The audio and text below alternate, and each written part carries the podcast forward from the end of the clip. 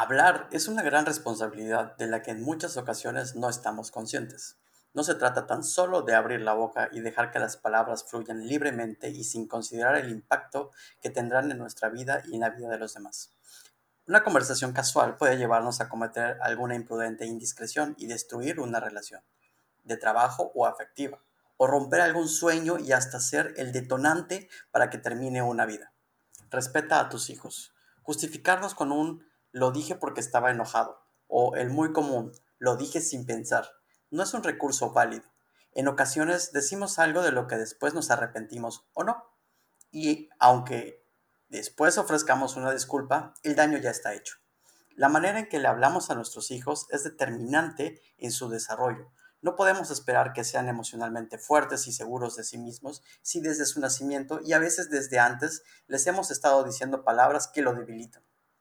Decirles cosas como, ay, pobrecito, que generalmente acompañamos con el típico tono alargado y lastimer, es de las peores cosas que podemos decirles, o calificarlos de tonto, malo, flojo y adjetivos similares.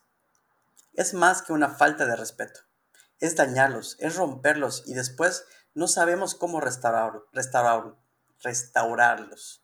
Y lo más absurdo es que los responsabilizamos a ellos por su rebeldía o falta de disciplina.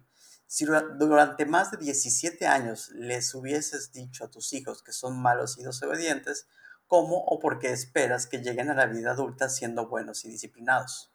Un pequeño cambio hace una gran diferencia. Tú puedes, cree en ti como yo creo en ti. Mereces ser feliz. Tienes mucho talento para eso. Frases que construyes, palabras que levantan, semillas de poder y autoestima y fe. Escucha lo que le estás diciendo, observa lo que estás construyendo, sana el daño hecho y recuerda decirles a todos los días, te quiero.